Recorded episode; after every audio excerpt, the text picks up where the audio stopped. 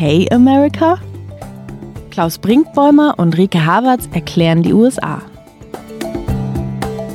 Hallo zu Okay America, dem transatlantischen Podcast von Zeit Online. Ich bin Rike Havertz, US-Korrespondentin von Zeit Online mit Sitz in Washington, D.C. Und ich bin Klaus Brinkbäumer, Zeitautor, Zeit Online-Autor in Hamburg. Rike, ich sehe Finsternis in Washington. Es ist früher, früher Morgen bei dir. Ich sehe eine große blaue Tasse. Tee oder Kaffeetrinkerin? Tee, so früh am Morgen bei mir immer Tee, da bin ich sehr norddeutsch. Kaffee dann wahrscheinlich, sobald ich aus dieser Aufnahme raus bin und die Finsterheit in Washington auch verschwunden ist, wobei man die ja gerade fast bildlich nehmen kann, die Finsternis. Die kann man auf alles übertragen, was wir hier diskutieren wollen.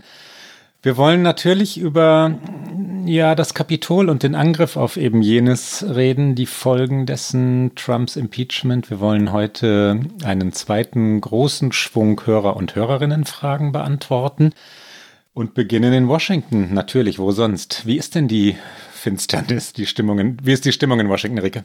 Tatsächlich ein bisschen angespannt, muss man sagen. Also im normalen Alltag merkt man das jetzt nicht. Wenn ich morgens laufen gehe, ist hier alles so wie immer, aber man liest natürlich sehr viel darüber, was jetzt alles noch passieren könnte in der kommenden Woche, wenn die Amtseinführung ist.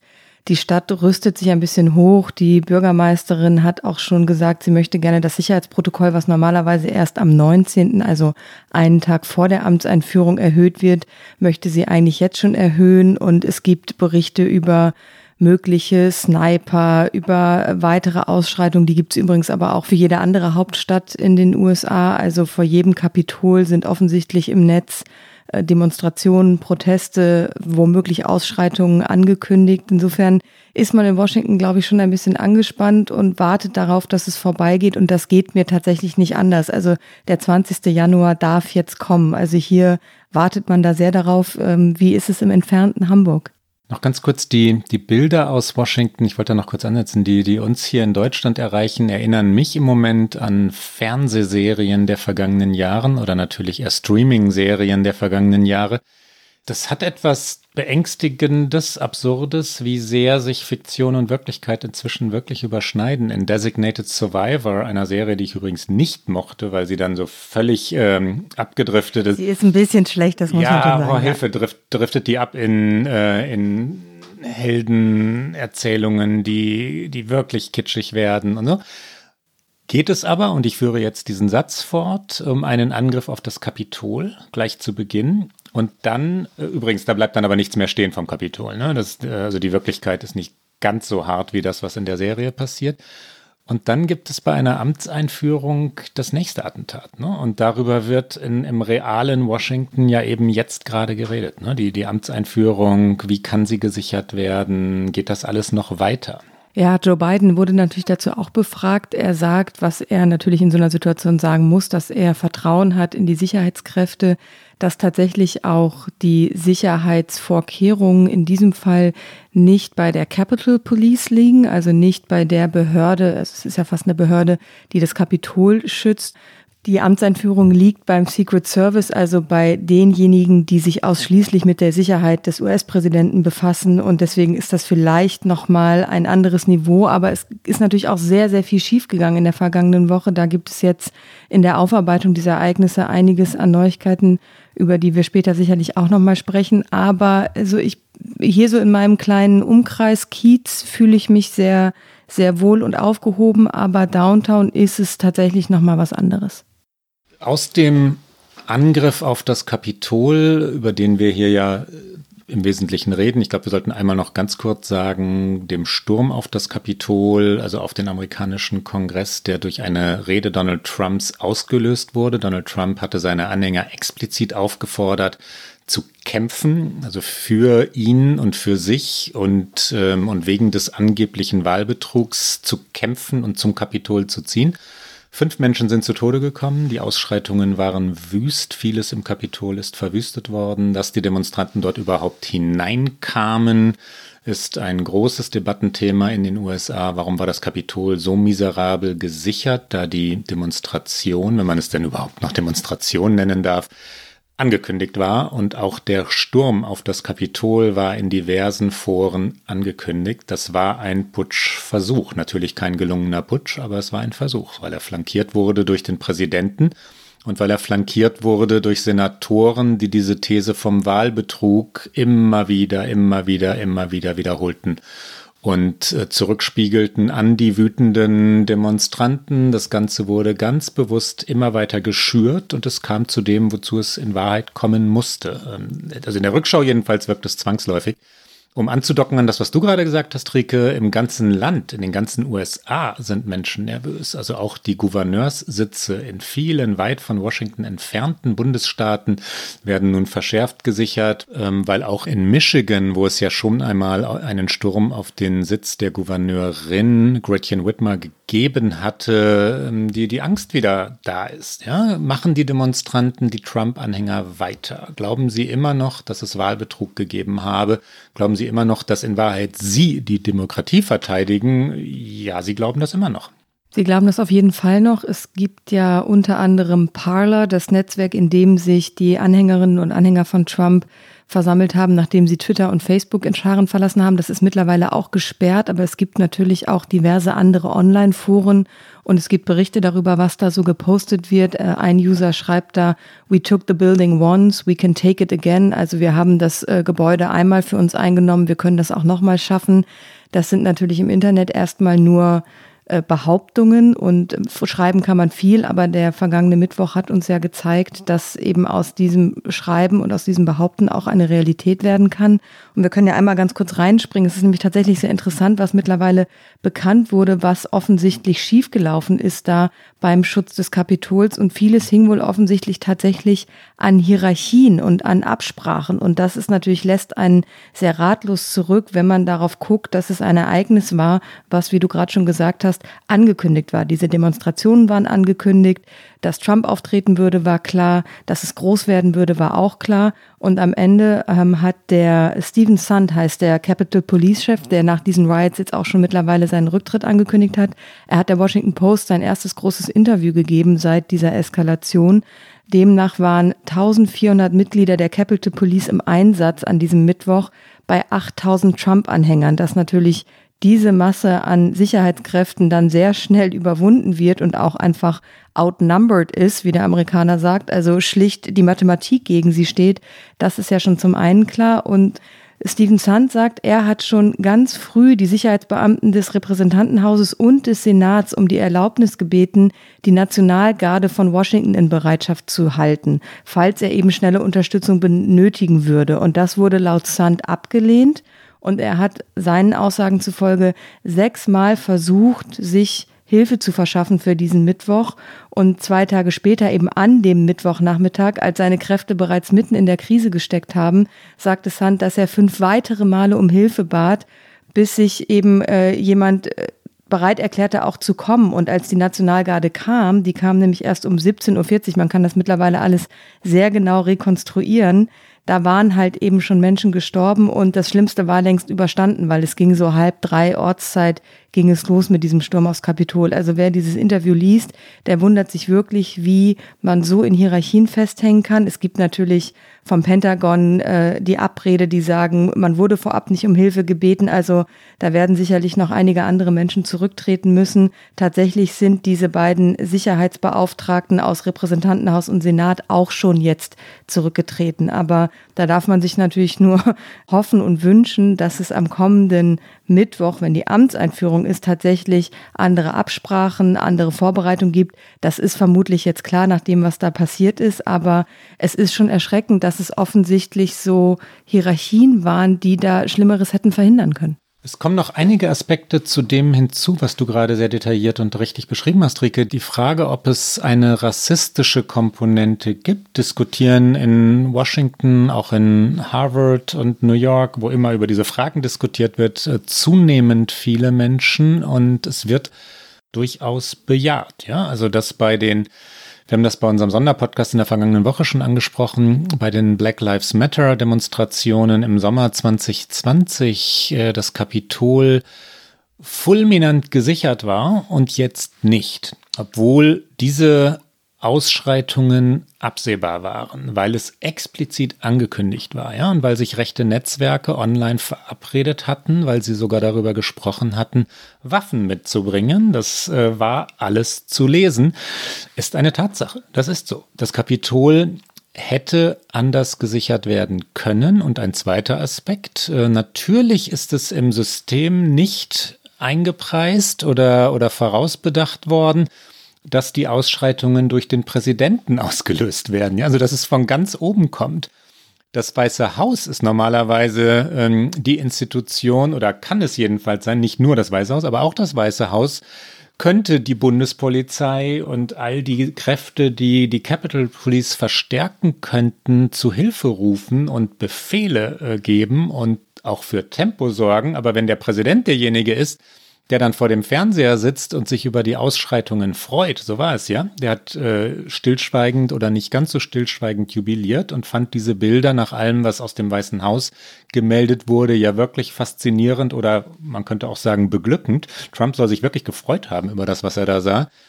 Dann versagt logischerweise das System dann dauert es. Absolut. Dann dauert es, ne, bis irgendjemand tatsächlich staatliche Behörden und, äh, und die wirklich entsprechend ausgerüsteten Einsatzkräfte ruft. Da finde ich auch, hatte tatsächlich Joe Biden in der vergangenen Woche einen starken Moment. Es war ja eh ein sehr starker Kontrast zwischen dem, wie sich der momentane US-Präsident verhalten hat und wie sich der künftige US-Präsident verhalten hat. Joe Biden hat ab dem Mittwoch jeden Tag seine täglichen Auftritte im The Queen gehabt. Das ist diese Veranstaltungs- Halle in Wilmington, Delaware, die er mittlerweile zu seinem Pressezentrum gemacht hat, wo er sein Kabinett vorgestellt hat, wo er seine Pressekonferenzen hält, so er denn welche gibt. Und am Donnerstag, als er eigentlich äh, Merrick Garland vorstellen wollte, sein Justizminister, was er dann auch getan hat, das hat er auch vorangestellt. Er hat gesagt, ich weiß, ihr habt 100.000 Fragen, aber erstmal wollen wir uns auf die Sache konzentrieren. Und die Sache ist mein neuer Justizminister, aber natürlich hat er dann im Anschluss noch Fragen beantwortet. Und da hat er ein sehr deutliche Worte, wie ich finde, gefunden, genau zu diesem Aspekt, wie rassistisch war es auch, was da passiert ist. Und er hat äh, erzählt von einer seiner Enkelinnen, die ihm im Nachgang dieses Mittwochs eine SMS geschrieben hätten und die gesagt hätte, das wäre äh, nicht fair gewesen, wie es damals gelaufen wäre, als die Black Lives Matter Proteste waren. Und dann hat äh, Joe Biden sich in dieser Woche inmitten dieses Schmerzes und der Verzweiflung hingestellt und hat gesagt, niemand kann mir sagen, dass eine Gruppe von Black Lives Matter gestern nicht sehr, sehr anders behandelt worden wäre als der Mob von Schlägern, die das Kapitol gestürmt haben. Wir alle wissen, dass das wahr ist und es ist inakzeptabel. Und das fand ich einen wirklich sehr starken Moment. Er wird sich daran messen lassen müssen, ob er tatsächlich dafür sorgt, dass sich das verändert aber er hat den Moment nicht verstreichen lassen, in dem alle Aufmerksamkeit auch darauf lag, um das anzusprechen. Und das fand ich äh, tatsächlich sehr richtig und sehr gut und eben auch sehr wahr. Es ist also wird nicht nur in irgendwelchen Kreisen diskutiert, ob das rassistisch war, sondern auch der künftige Präsident hat es thematisiert.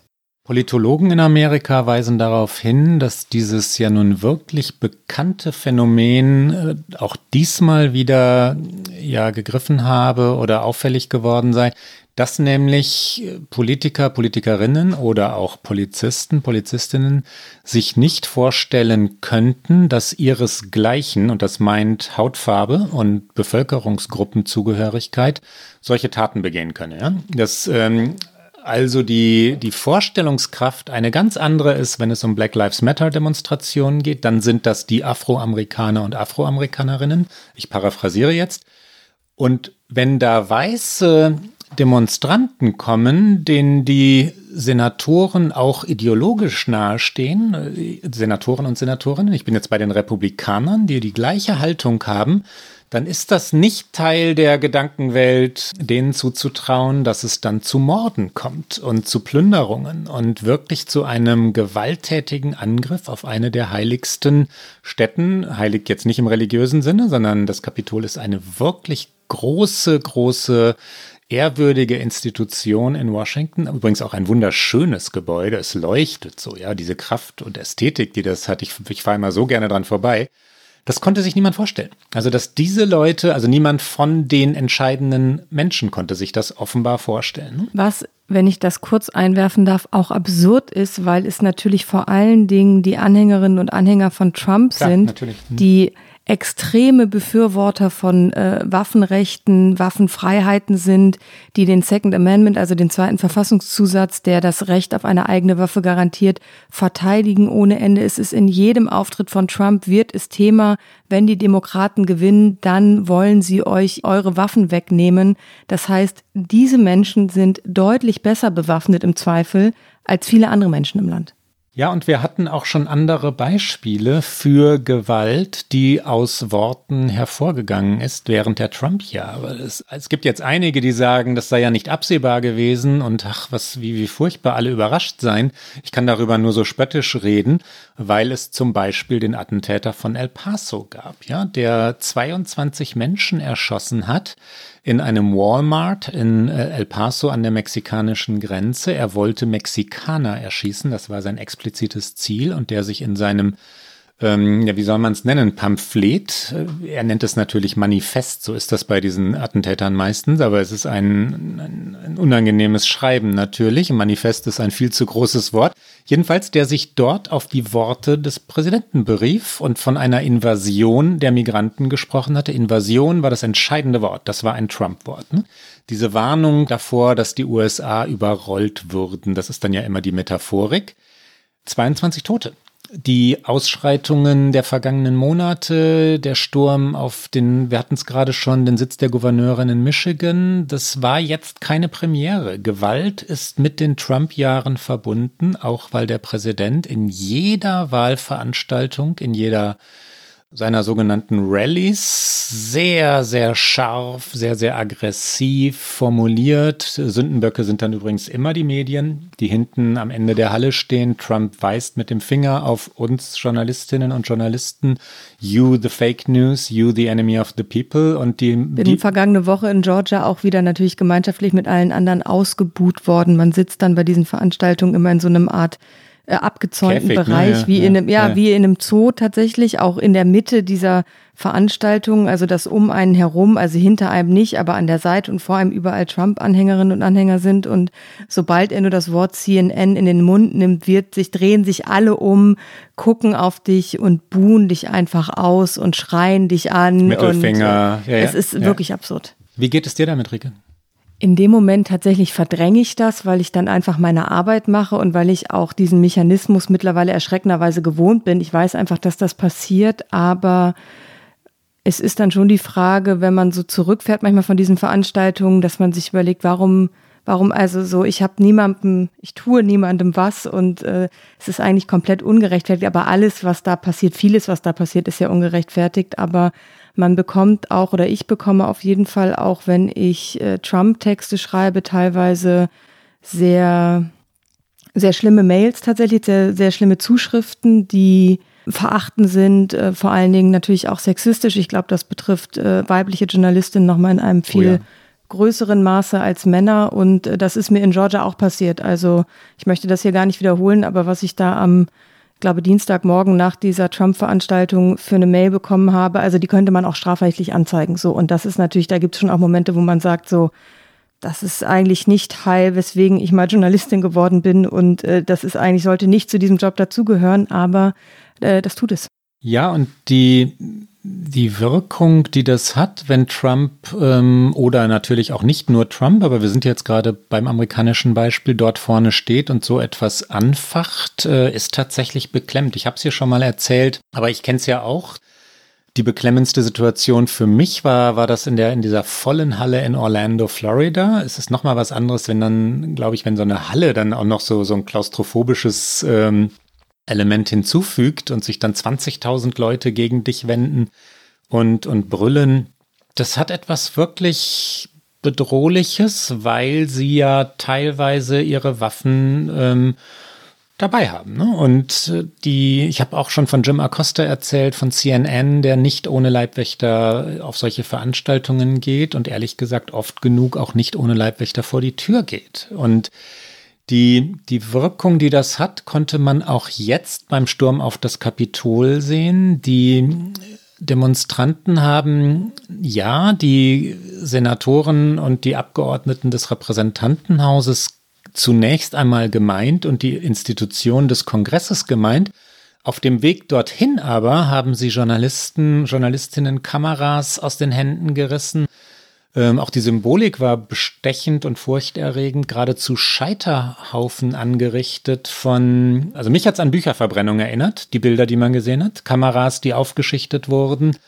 Und auch das passiert nicht einfach so. Diese Zerstörung von, äh, von journalistischem Arbeitsgerät ähm, machte tatsächlich jedenfalls punktuell Berichterstattung unmöglich. Und auch die hat ihren Grund. Wir haben es schon mal angesprochen, aber ich finde, es gehört unbedingt dazu. Trump findet Nachahmer. Bolsonaro, Orban und viele, viele, viele Politiker greifen exakt Trumps Sprache auf von Fake News und Enemy of the People sobald sie kritisiert werden und äh, normalerweise rechtmäßig und zu Recht kritisiert werden, Pressefreiheit gibt es offiziell auch in Brasilien oder Ungarn, und dass im letzten Jahr 50 Journalisten und Journalistinnen laut Reporter ohne Grenzen bei Ausübung ihrer Arbeit getötet wurden oder im Zusammenhang mit, mit der Ausübung ihrer Arbeit äh, getötet wurden, ist kein Zufall. Nicht all das hat Trump zu verantworten, aber Trump löst vieles, vieles, vieles von dem, worüber wir hier reden, aus.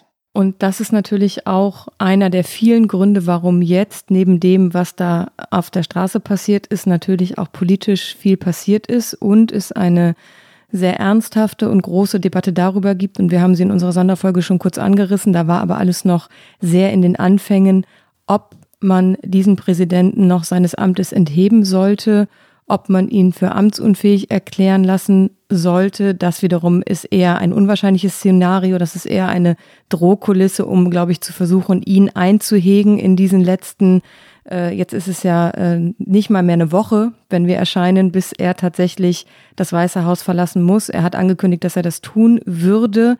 Allerdings hat Trump natürlich schon viel angekündigt. Man muss es, glaube ich, tatsächlich aus sitzen bis zum allerletzten Tag, bis zur allerletzten Minute. Äh, mit Romney hat, glaube ich, gesagt, wir müssen jetzt alle die Luft anhalten, also überspitzt formuliert, bis einfach der 20. Januar rum ist mit Romney republikanischer Senator, also eigentlich aus Trumps Partei.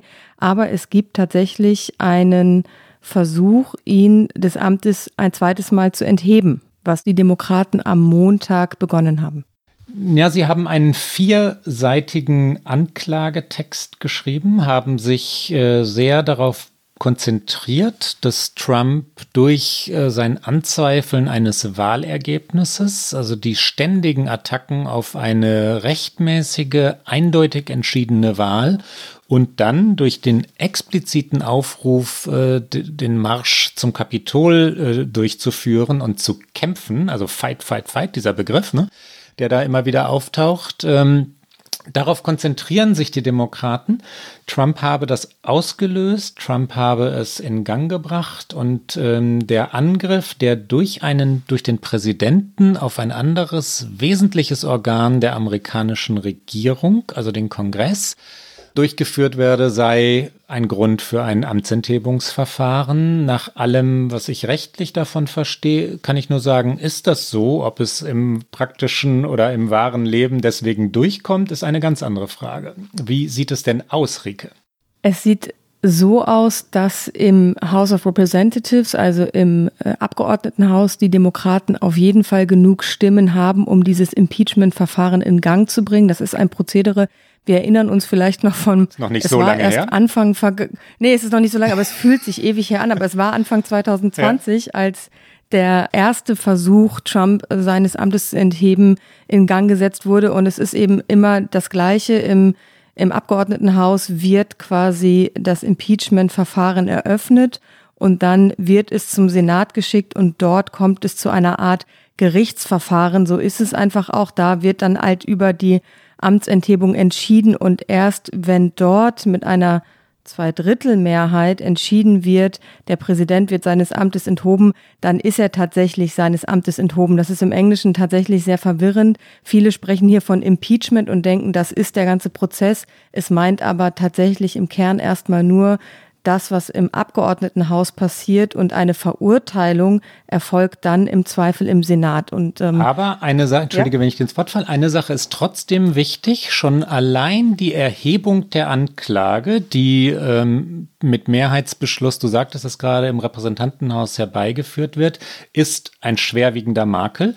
Dieses Wort, er wurde impeached, also he's been impeached. Ähm, das lässt sich nicht ins Deutsche übertragen. Ne? Ich komme nicht auf eine wirkliche Übersetzung.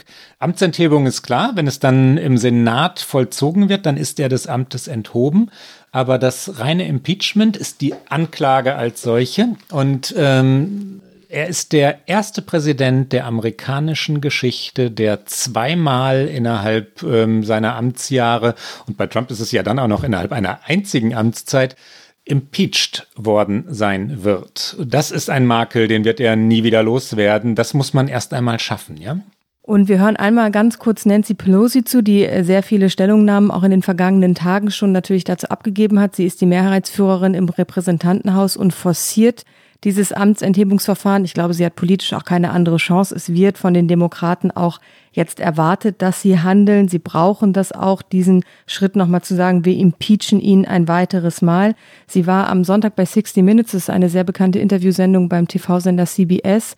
Und da hat sie mit Leslie Stahl gesprochen. Und es geht erst ein bisschen um die Frage, ob Trump sich noch selbst begnadigen könnte oder ob er vielleicht diejenigen, die dieses Kapitol gestürmt haben, begnadigen könnte.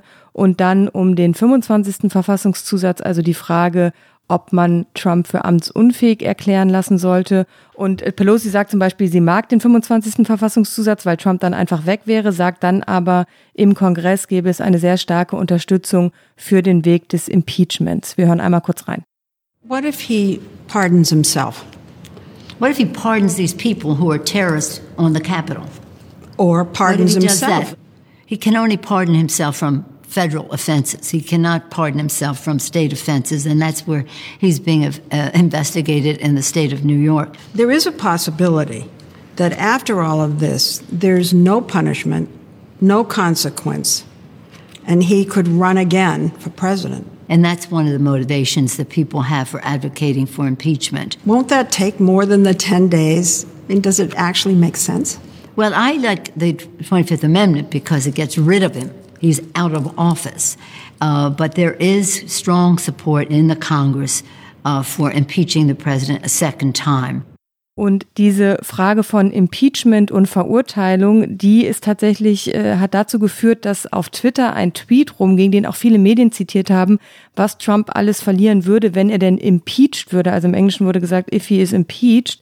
Und dann musste aber tatsächlich CNN kommen und ein Fact-Checking dieses Tweets machen und sagen, viele Dinge, die in diesem Tweet stehen, greifen erst, wenn er tatsächlich verurteilt wird. Nämlich Tatsache, das sagen ja viele, wenn er eben seines Amtes enthoben würde, dann könnte er nicht nochmal für 2024 kandidieren. Und das ist tatsächlich nicht ganz korrekt. Das habe ich dann auch bei CNN gelernt. Er muss erst mit einer Zweidrittelmehrheit im Senat seines Amtes enthoben werden und dann müsste die gleiche Besetzung des Senates, also die anwesenden Senatorinnen und Senatoren, die darüber entscheiden, dann noch in einer zweiten Abstimmung entscheiden, ob er nochmal antreten darf oder nicht. Dafür würde dann eine einfache Mehrheit wiederum reichen. Also das sind so Präzisierungen, die sind in dieser ganzen Hektik der vergangenen Tage untergegangen. Das ist aber ja wichtig, weil das ja auch für viele ein Argumentationsmittel ist zu sagen, aber wenn man ihn jetzt impeacht, dann kann er 2024 nicht nochmal antreten. Aber tatsächlich wären das noch zwei weitere Schritte, bis das passieren würde. Ja, ganz wichtig und, äh, und exakt so. Wir haben es in der vergangenen Woche schon mal kurz angesprochen. Es ist dann so, dass der, der dritte Schritt, also der, der einfachen Mehrheit, sicherlich erfolgen würde, wenn der zweite, also die, die Verurteilung gelänge.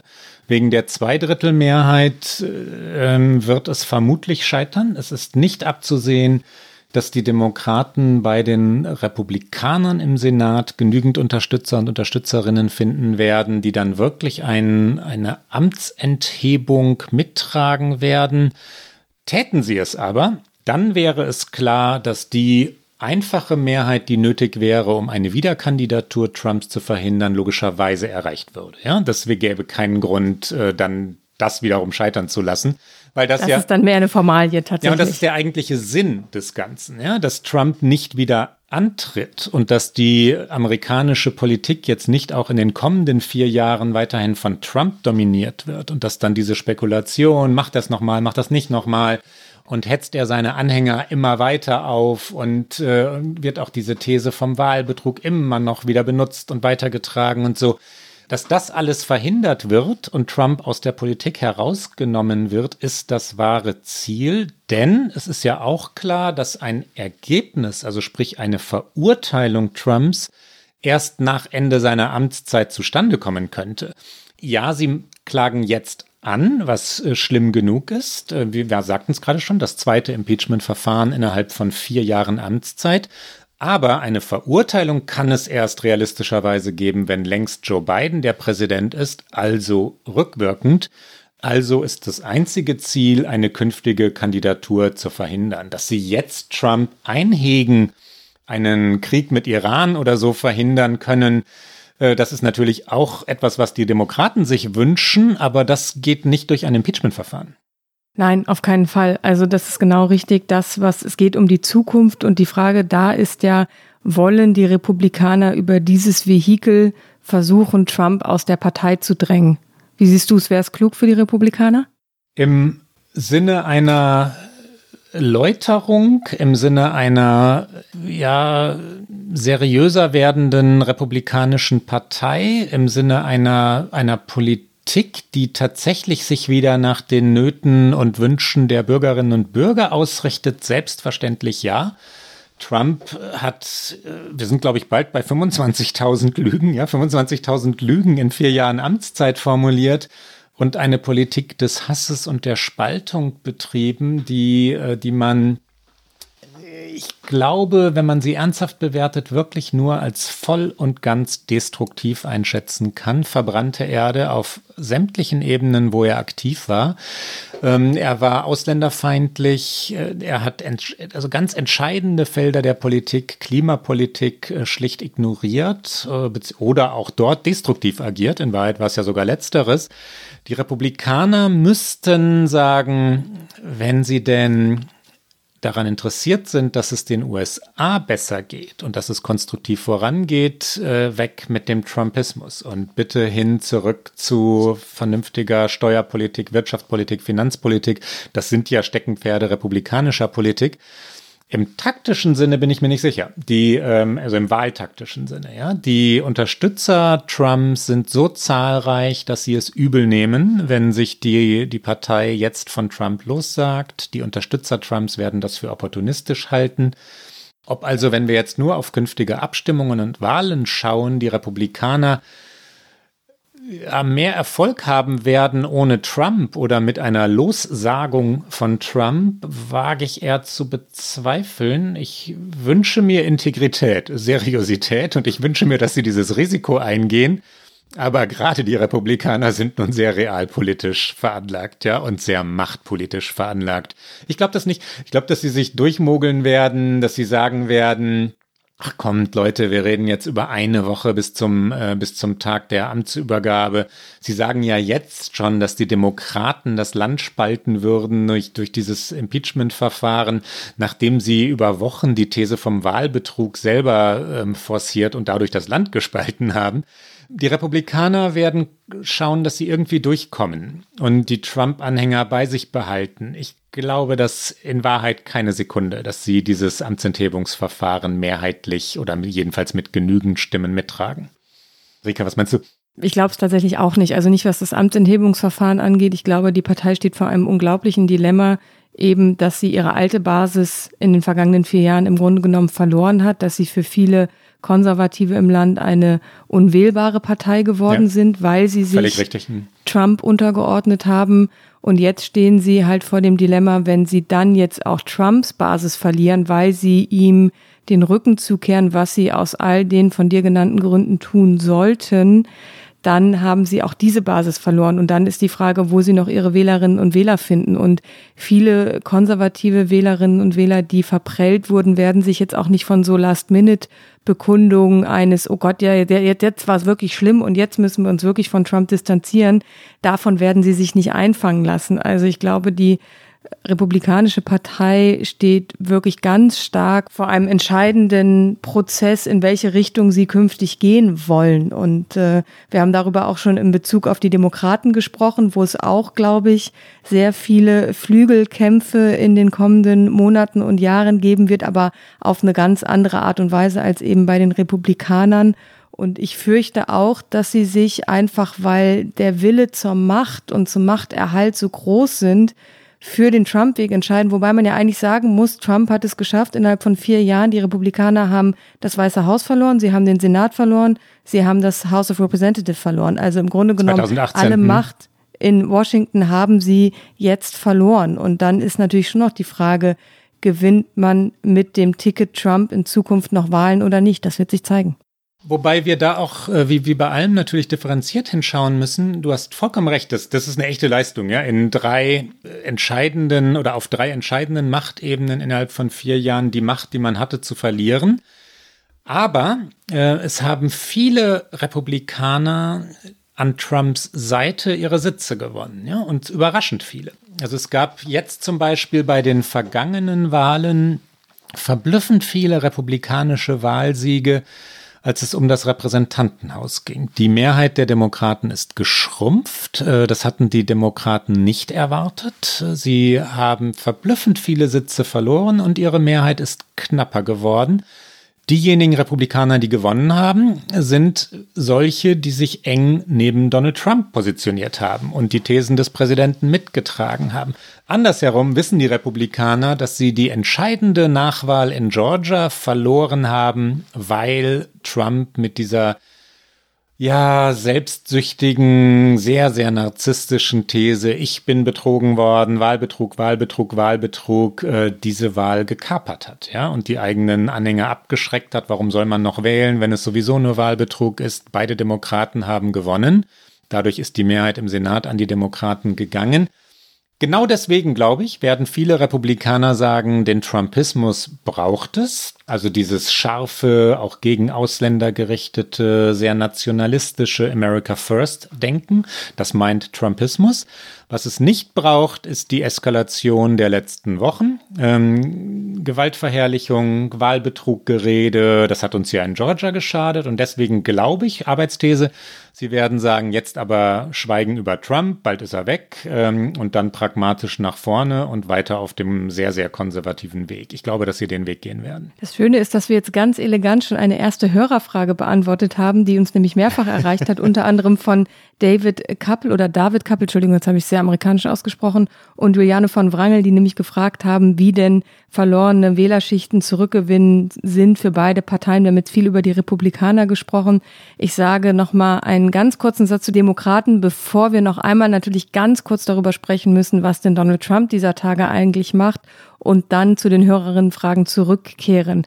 Ich glaube, die Demokraten haben wirklich eine große Chance in der Diversität dieses Landes, dass sie sehr, sehr viele Wählerinnengruppen ansprechen können. Gleichzeitig aber das Problem, dass innerhalb einer Partei irgendwie unter den Hut zu kriegen müssen. Und sie einerseits sind sie die Hipster-Partei der, der Ostküstenelite, gleichzeitig waren sie lange, lange Zeit eigentlich die Arbeiterpartei, sie sind äh, die Partei der Einwanderinnen, aber das sind alles ganz unterschiedliche Interessen. Also ich glaube, da wird es stark darum gehen, welches Profil sich die Demokraten grundsätzlich als Partei zulegen. Aber ich sehe da riesige Chancen, weil sie eben sehr viel diversere Gruppen im Land ansprechen als die Republikaner gerade.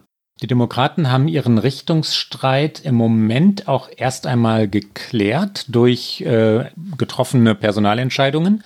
Joe Biden wurde der Kandidat, Joe Biden wurde der Präsident. Dass er nun sein Kabinett nominiert, gesteht ihm die ganze Partei zu. Die Republikaner haben all diese Entscheidungen inklusive der Personalentscheidungen vor sich. Also im Moment sind die Demokraten robuster.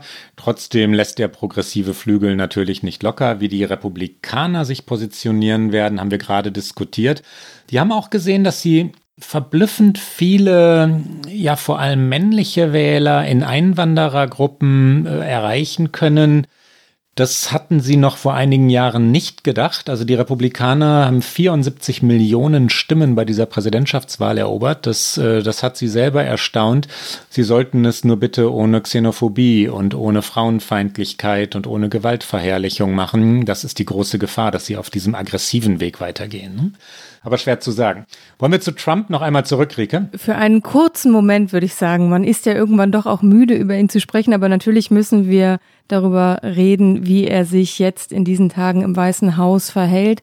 Er ist ja relativ still. Er hat Ende vergangener Woche noch ein Video veröffentlicht, in dem er die Gewalt tatsächlich das erste Mal verurteilt. Es sind so gut zwei Minuten, von denen ich mich tatsächlich, als ich es gesehen habe, gefragt habe, was, was hat man ihm so in sein von ihm präferiertes äh, Fried Chicken gemischt, dass er das aufrechterhalten hat, diese, diese Haltung. Und er versucht sich dann immer in so einem komisch präsidialen Ton, der natürlich komplett verrutscht und der nicht gut geht. Aber seitdem ist es äh, sehr still um ihn. Ja, das war eine Teleprompterrede, die ihm Berater aufgeschrieben haben. Und wenn er sowas ablesen muss, sieht man ihm schon an, wie sehr er sich langweilt, ne? dass ihm das keine Freude macht. Wir hatten das nicht geplant, aber lass uns doch einmal kurz reinhören hier. Trump also in seiner Rede, bei der er fast selber einschläft und wo er die Gewalt verdammt. Hier also Trump. I would like to begin by addressing the heinous attack on the United States Capitol. Like all Americans, I am outraged by the violence, lawlessness, and mayhem. I immediately deployed the National Guard and federal law enforcement to secure the building and expel the intruders. America is and must always be a nation of law and order. The demonstrators who infiltrated the Capitol have defiled the seat of American democracy. To those who engaged in the acts of violence and destruction, you do not represent our country. And to those who broke the law, you will pay. Also er verdammt die Gewalt, verdammen in Wahrheit tut er sie nicht. Er sagt, dass er nicht damit einverstanden sei und ähm, dass, äh, dass die Gewalttäter zu weit gegangen seien.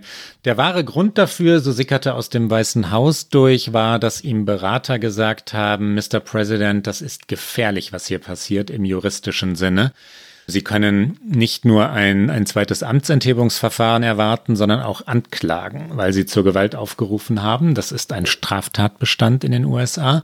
Du hast vorhin schon einmal übrigens von Selbstbegnadigung gesprochen, Rike. Dieselben Berater, die Trump jetzt einzuhegen versuchen, sagen ihm auch, dass diese Idee eine fürchterliche Idee sei. Also wenn er sich jetzt in den letzten Tagen seiner Amtszeit nach all dem, was in den letzten zehn Tagen passiert ist, also in den vergangenen zehn Tagen passiert ist, auch noch selbst begnadigen würde, würde er den letzten Rest seines kargen Renommees auch noch verspielen. Die eigenen Berater sagen ihm, bitte lassen Sie die Finger davon.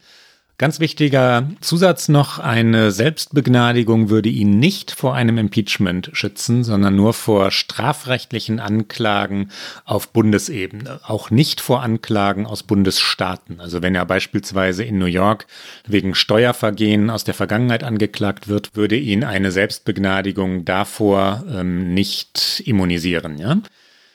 Die Frage, was Trump nun tut, jetzt in diesen Tagen, nachdem Twitter ihn abgeschaltet hat, ähm, also wirklich zum Verstummen gebracht hat, nachdem Facebook sein Konto, seinen Account zumindest bis zum Ende der Präsidentschaft ja gleichfalls gesperrt hat, ist eine, die glaube ich auch viele Hörerinnen und Hörer interessiert. Was macht er denn? Versucht Trump die Presse zu erreichen? Gibt er Pressekonferenzen? Versucht er irgendwie Stimmung in eigener Sache zu machen oder gar zu überzeugen? Er hat natürlich auch, wenn Twitter jetzt abgestellt ist, durch das Weiße Haus jederzeit eben eine Plattform, die größer nicht sein könnte. Er kann jederzeit eine Pressemitteilung rausgeben. Er kann sich jederzeit vor die Presse stellen.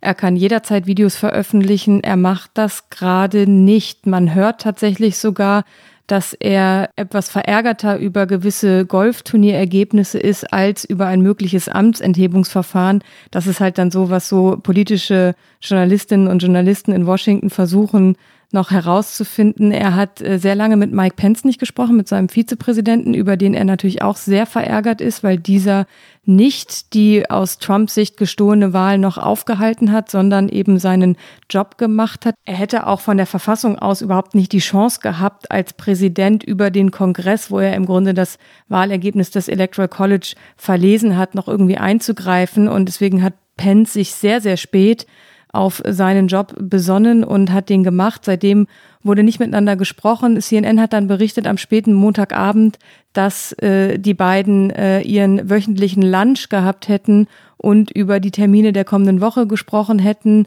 Es hat also jetzt wieder Gespräche gegeben, aber der Bruch zwischen den beiden ist auf jeden Fall da und ansonsten ist offensichtlich Trump zunehmend isoliert im Weißen Haus. Besteht die Gefahr, dass er irgendetwas Wüstes tut. Also jetzt tatsächlich noch einen Krieg beginnt. Äh, Iran wäre der Staat, um den es potenziell ginge. Darüber haben wir schon mehrfach geredet in den vergangenen Monaten. Ist das realistisch, diese Sorge? Ich mag mir da kein Urteil erlauben, weil ich glaube, es ist wahnsinnig schwer, Donald Trump wirklich einzuschätzen. Ich glaube, dass es nicht realistisch ist, dass er jetzt noch auf irgendeinen Nuklearknopf drückt. Nancy Pelosi hat ja auch sichergestellt, dass sie da mit dem Militär gesprochen hat, dass das nicht passiert. Nancy Pelosi hat auch sichergestellt, dass das an die Öffentlichkeit gerät. Also ich finde, das ist halt auch die Frage, müssen dann solche Gespräche noch öffentlich gemacht werden, weil das die Leute ja im Zweifel noch in größere Sorge versetzt. Ich glaube aber, dass das Pentagon klug genug ist, jetzt da nicht noch irgendwas äh, auf irgendwas einzugehen. Auf der anderen Seite ist eben Donald Trump Oberbefehlshaber. Er bleibt es bis zum 20. Januar. Aber so wie er sich die vergangenen Tage verhalten hat, glaube ich es eher nicht. Aber es ist halt noch mal eine Woche. Also und in einer Woche kann viel passieren. Äh, wir haben es in diesem Jahr erlebt, indem wir uns jede Woche zu diesem Podcast getroffen haben und dachten, heute reden wir mal über was ganz abseitiges, schönes, nicht politisches und fast jede Woche passierte irgendeine Unglaublichkeit, die unsere Pläne geändert hat und deswegen mag ich mich da nicht festlegen. Ich hatte in den vergangenen Tagen übrigens mit äh, Julia Phillips gesprochen, die eine Schriftstellerin ist, in Brooklyn, New York wohnt. Äh, ich hatte ihren Roman Disappearing Earth, das Verschwinden der Erde, der in äh, Deutschland bei DTV erscheint in diesen Tagen, hier schon einmal vorgestellt in einem unserer Get-Outs, vielleicht sogar in zwei unserer Get-Outs, weil ich so begeistert bin davon. Jedenfalls, was ich sagen wollte, wohin ich wollte. Julia Phillips hat in Moskau gelebt und in Kamtschatka. Das ist ganz entferntes, also richtig, richtig weit, weit abgelegenes Russland, eine Halbinsel gelebt. Dort spielt dieser Roman. Sie kann Putin und Trump vergleichen, aus, wegen ihrer Jahre in Moskau. Sie hält beide gleichermaßen für gefährlich. Putin für sehr viel zielstrebiger, klarer in dem, was er eigentlich mit der Macht anfangen will, was er eigentlich mit Russland will. Trump für sehr viel weniger strukturiert, aber nicht für weniger bedrohlich. Ähm, hier ein kurzer Ausschnitt aus dem Gespräch mit Julia Phillips. I don't think that what he's chasing I think Putin has very specific ideas about Russia, about what roles Russia should play in the world, about what he wants to restore for Russia in, on an international stage. Like, I, I think he, I don't think Trump has the same clarity uh, mm-hmm. around his role, uh, his values, um, Americanness, or, or, how America should be. Mm-hmm. It's all very uh, muddy and contradictory. Mm-hmm. And because of that, there's a lot of different messages that appeal to a lot of different people. And when people vote for him or align themselves with him, um, they're also chasing a lot of different things, mm-hmm. and and so the the similarity that I would have said in the past between the two countries uh, kind of like falls apart for me mm-hmm. on on examination, and the, the the paths that we're both going down seem to me to diverge more and more, um, and they're both very dangerous and they're both very threatening to the well being of the country, the country people, the world. Um, but to me, seemingly in, in, in different ways over time. Das war Julia Phillips und kommen wir doch zu Rike zu unseren Hörerinnen und Hörerfragen Sehr zurück. Gerne. Sarah Greiner, eine unserer Hörerinnen, fragt: Verliert man, damit meint sie, glaube ich, uns, also als Journalist und Journalistin, eigentlich die Neutralität gegenüber Donald Trump irgendwann, wenn man sich so lange und so oft mit ihm beschäftigt? Rike, was meinst du? Sehr interessante Frage, sehr gute Frage. Eine Frage, über die, glaube ich, alle Journalistinnen und Journalisten nachdenken müssen am Ende dieser vier Jahre, weil Neutralität natürlich das ist, was unser Handwerk ausmacht, was auch wichtig ist. Es gibt natürlich Momente, in denen das schwer fällt, aber ich persönlich würde sagen, diese Momente sind dann für einen Kommentar geeignet, also einen klaren, gekennzeichneten Meinungsbeitrag, in dem ich als Journalistin meine Meinung über ein Verhalten, über etwas, was Trump gemacht hat, formuliere, so wie ich das vergangene Woche nach dem Sturm aufs Kapitol habe ich einen, einen Kommentar geschrieben und der war deutlich, aber genau das soll ein Kommentar auch sein. Wenn es um Analysen geht, wenn es darum geht, bei Rallyes von Trump zu berichten, dann wirklich bin ich der Meinung, muss man sich an den Grundsatz halten, berichten, was ist. Und dann muss ich das dem Leser, der Leserin so präsentieren. Und derjenige, diejenige, die es liest, der es hört, muss sich dann das eigene Urteil bilden. Aber natürlich war es so, und das werden wahrscheinlich jetzt Kritiker sagen, ja, aber ihr wart immer so negativ gegenüber Donald Trump. Das stimmt. Die Fakten haben diese Kritik aber auch gerechtfertigt. Also man konnte jetzt die Corona-Politik von Trump nicht positiv bewerten. Also da möchte ich jemanden sehen, der das positiv bewertet. Man kann aber ganz sachlich und neutral darüber berichten, und das haben wir, glaube ich, auch getan, wie die Impfstrategie der USA aussieht, wie die Logistik aussieht. Das sind dann einfach sachliche Dinge und die kann man auch genauso berichten. Aber es gab Momente, in denen das sehr schwerfällt. Ich glaube, Kolleginnen und Kollegen, die aus anderen Berichtsgebieten berichten, wo äh, diese Situation sehr viel schwieriger ist mit autokratischen Regierungen, mit Unterdrückung von Journalisten, die haben natürlich noch einen sehr viel schwierigeren Job. Es gehört für Journalisten und Journalistinnen schlicht zum Handwerk, bei Recherchen nah heranzugehen an, ich sage jetzt etwas kühl, den Gegenstand der Berichterstattung. Also Menschen meine ich damit natürlich vor allem äh, Donald Trump, Obama, so nah man herankommt, ja, und dann beim eigentlichen Schreiben oder Formulieren der Worte für einen Podcast wieder auf Distanz zu gehen. Das ist Teil unserer Arbeit. Und ich würde für uns, für mich in Anspruch nehmen, dass das meistens gelingt und natürlich nicht immer. Ich habe, als ich 2008 bei der, bei der Wahl Obamas ähm, in Chicago auf der Wiese stand, das habe ich schon mal erzählt hier in diesem Podcast, und die vier Obamas dann auf diese Tribüne kamen und die Menschen um mich herum allesamt weinten, auch mit ein, zwei Tagen Abstand noch äh, Texte geschrieben, die ich heute viel zu emotional finde. Und äh, wenn ich, wenn ich in der Rückschau drauf gucke, ehrlich gesagt sogar ein bisschen kitschig finde. Das sage ich ungern über die, über die eigenen Worte, ja, weil ich dachte, nö, das ist doch angemessen und so damals. Ähm, und in der Rückschau ein bisschen verklärend. Ähm, ja, es war ein enorm romantischer Moment, als diese Familie da, da hinkam oder auf diese Tribüne kam ähm, oder das Podium war es eher kam, aber die, äh, die Aufgabe des Journalisten ist trotzdem zu bewerten, was da geschieht und welche Aussichten er hat und auch zu bewerten oder vorauszusehen, was, was schwierig werden wird. Und letzteres habe ich ein wenig unterschlagen bei der Berichterstattung. Ja. Bei Trump ähm, bin ich natürlich verletzt ähm, im Sinne von nervös, wenn mich 20.000 Menschen anbrüllen in der Halle von Orlando. Dann habe ich aber auch Zeit, wieder auf Distanz zu gehen, bis dann in dem Fall, das war ja für Dreharbeiten für den Film im Wahn, äh, ein Jahr später wir im Schneideraum sitzen, Stefan Lambier und ich. Ähm, das machen wir dann ganz ohne Kommentarton, um eben gerade nicht emotionalisiert da, da unserer Wut Luft zu machen. Das ist journalistisches Handwerk. Ne? Die Frage, ob wir Trump zu aggressiv angehen, äh, wird oft, oft, oft diskutiert, weil auch viele Kollegen natürlich eher zur Beschwichtigung geneigt haben. Man muss doch nur seine Taten sehen und nicht seine Worte.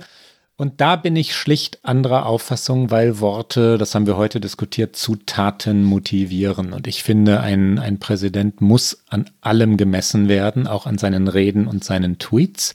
Und wenn ein Präsident tatsächlich Demokratie untergräbt, dann müssen Medien wirklich ständig immer, immer, immer wachsam sein und es nicht verniedlichen und verharmlosen. Nächste Frage, die du auch, glaube ich, schon so ein bisschen beantwortet hast, deswegen stelle ich sie dir einfach direkt, äh, kommt von Ingrid Stengert. Sie will wissen, Biden will versöhnen. Gibt es diese Bestrebungen auf Seiten der Republikaner auch?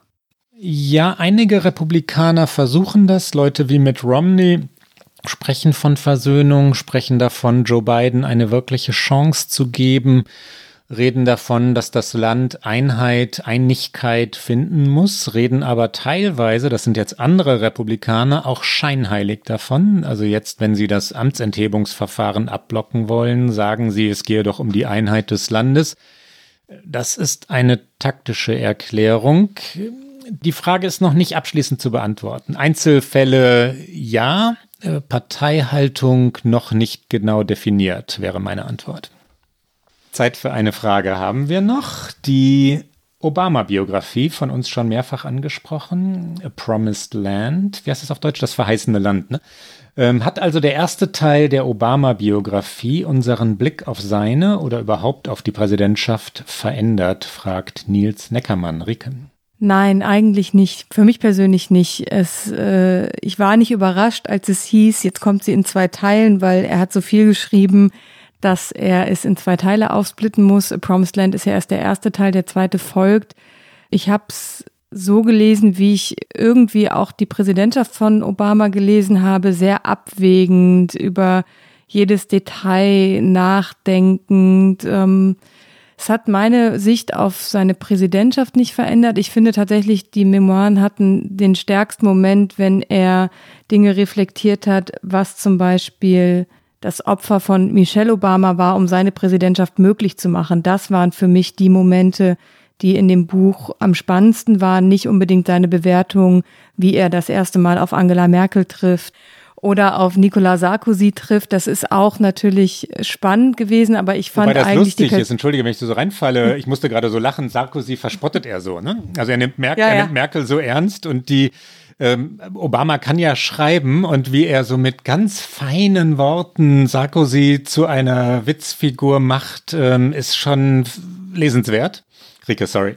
Nee, gar kein Problem. Das ist tatsächlich, deswegen ist es mir natürlich auch in Erinnerung geblieben, weil ich mich auch an diesen Satz erinnere, man wenig überraschend, mit wem ich besser klarkam. So ja. etwas äh, salopp formuliert hat er es auch in dem Buch geschrieben.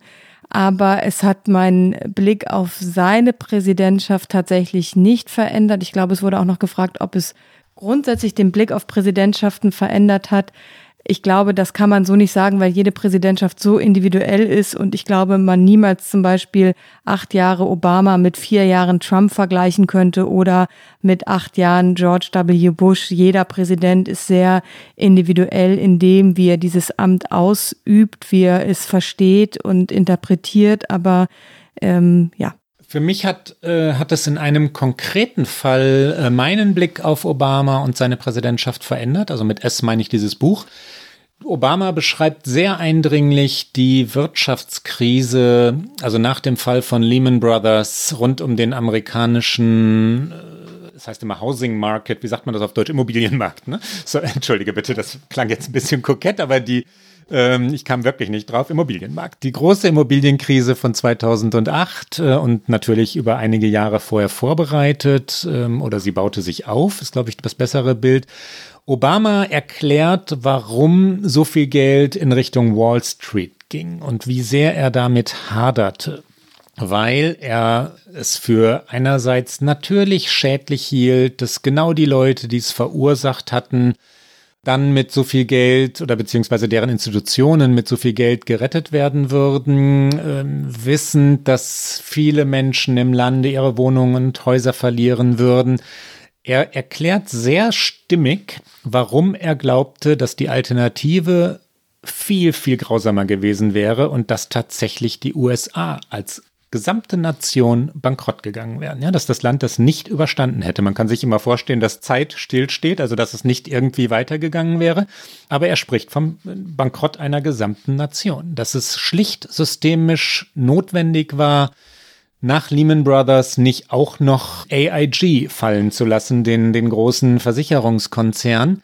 Diese Passagen machen klar, wie sehr Obama auch hadert und wie sehr er Sorgfalt und Präzision zum Zentrum seiner Politik macht, was ich ziemlich gut finde. Also die Schilderung, das ist manchmal auch ein bisschen Schwarzbrotpolitik, ja, aber die Schilderung der Wochen, in denen es dann zu Beschlüssen kommt, ist wirklich spannend im politischen Sinne und sie ist immer noch gut geschrieben. Also das Buch, das haben wir aber schon äh, ein, zwei Mal gesagt an dieser Stelle, lohnt sich. Und ähm, diese Sorgfalt fand ich beeindruckend unter dem Vorbehalt, da schreibt ein Mann über sich selbst. Es kann natürlich auch sein, dass er sich in der Rückschau ein kleines bisschen selbst stilisiert. Ich glaube, das ist aber äh, garantiert bei jedem ja, ja. Äh, autobiografischen Buch, dass man sich dann vielleicht nicht in den äh, grauesten Tönen selbst zeichnet. Ja, und dass er sich als ganz zweifelnd und hadernd beschreibt, äh, ist dann ja vielleicht auch nicht der dümmste Schachzug, ne? um es mal so zu sagen. Rike, ähm, wir machen irgendwann weiter mit Hörer und Hörerinnen Fragen. Es macht genau immer mal wieder. Immer mal wieder, ja. Und damit kommen wir auch schon zum Get Out, unserer Lieblingsrubrik, weil einzigen Rubrik.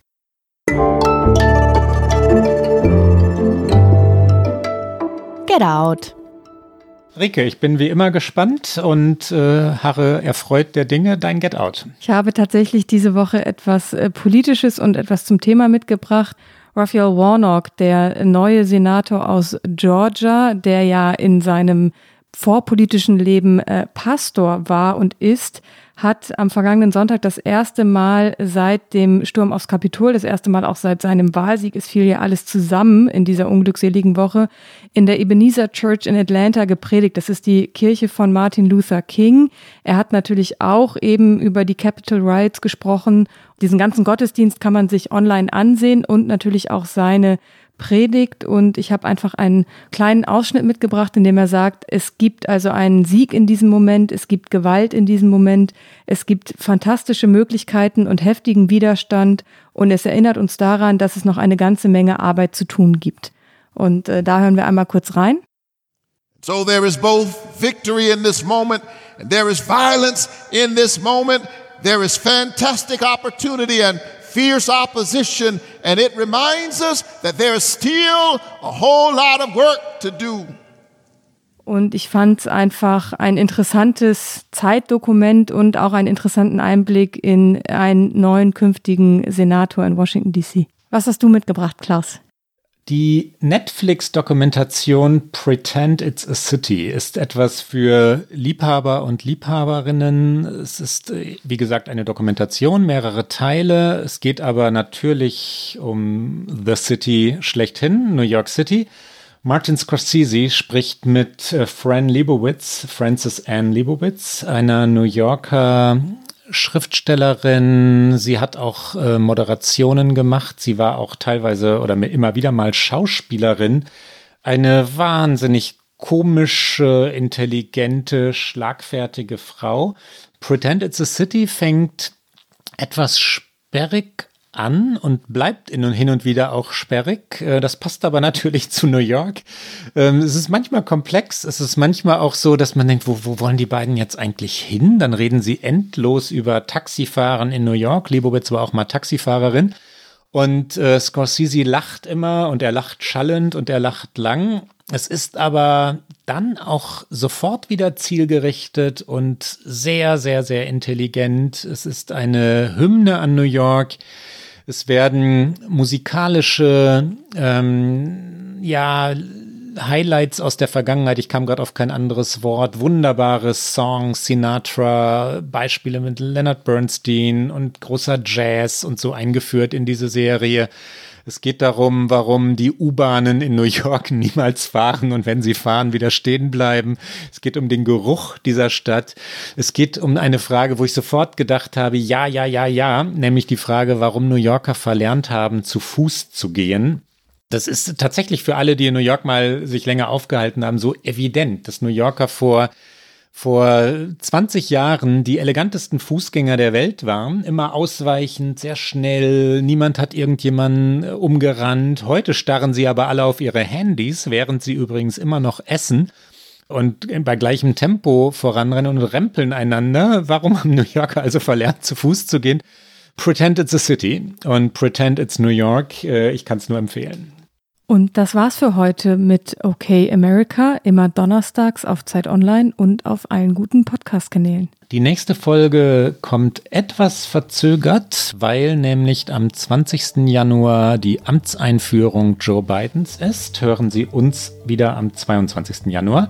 Wenn Sie uns schreiben wollen, erreichen Sie uns unter okamerica.zeit.de. Bis dahin. Bis dann.